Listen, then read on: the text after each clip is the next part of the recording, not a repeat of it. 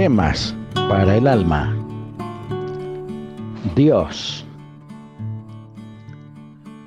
Oh Jehová, Señor nuestro, cuán grande es tu nombre en toda la tierra, que has puesto tu gloria sobre los cielos. Cuando veo tus cielos, obra de tus dedos, la luna y las estrellas que tú formaste, digo, ¿qué es el hombre para que tengas de él memoria y el Hijo del Hombre que lo visites?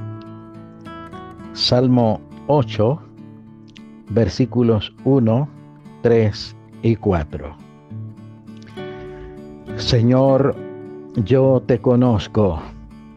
La noche azul, serena, me dice desde lejos, tu Dios se esconde allí.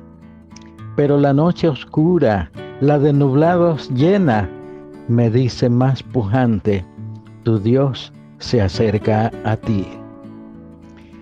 A lo largo de todas las épocas y en mil maneras diferentes, muchos hombres han reconocido y exaltado al Supremo Creador lo han visto manifestado en las nieblas matutinas, en los rojos mediodías y en los radiantes fulgores de las tardes.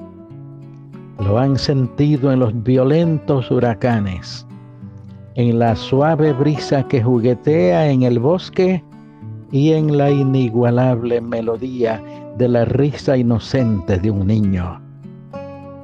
Lo han visto en la diáfana blancura de un lirio, en la terrible violencia de los volcanes, en la magnificencia de una noche colmada de lucientes estrellas y en el Sinaí que rugió cuando el Creador habló con Moisés.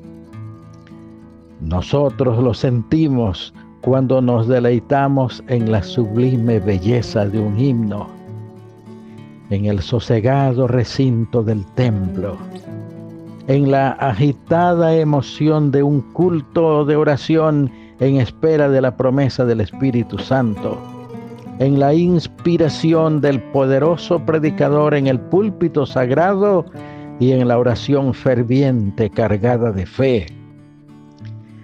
De todos modos, nuestro conocimiento de Dios es sumamente limitado su existencia, su naturaleza, su personalidad, su unidad, su trinidad, su omnisciencia, omnipresencia, omnipotencia, su inmutabilidad, su infinita compasión hacia el pecador, su inagotable amor hacia el hombre, su justicia inacabable son cosas que el humano solo podrá contemplar extasiado ante su sublime grandeza, pero que no podrá entender ni describir en toda su excelsitud.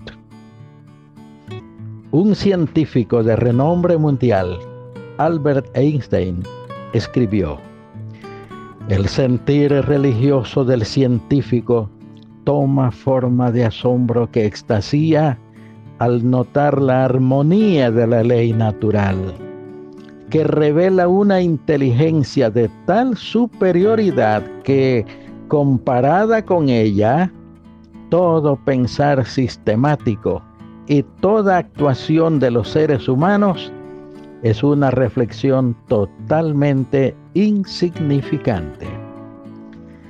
A Dios debemos acercarnos con humildad y fe. Acerca de esta gracia, la fe, el escritor D. R. Klein nos dice, sin una fe firme en Dios, el hombre no tiene nada en que apoyarse. Sin fe, la vida no tiene sentido el hecho de que no podamos comprender la eternidad ni a Dios no cambia la situación. La realidad es que sabemos que la vida está aquí y Dios es la única explicación de ella. Oremos. Eterno Padre, infinito, todopoderoso, humillados ante tu augusta majestad, buscamos tu perdón y tu gracia infinita sobre nuestras vidas. Nuestros años se pasan como un pensamiento. Ayúdanos para que en este corto tiempo que nos es dado sobre la tierra podamos conocerte más y amarte más. En el nombre de tu Hijo Jesús lo rogamos. Amén.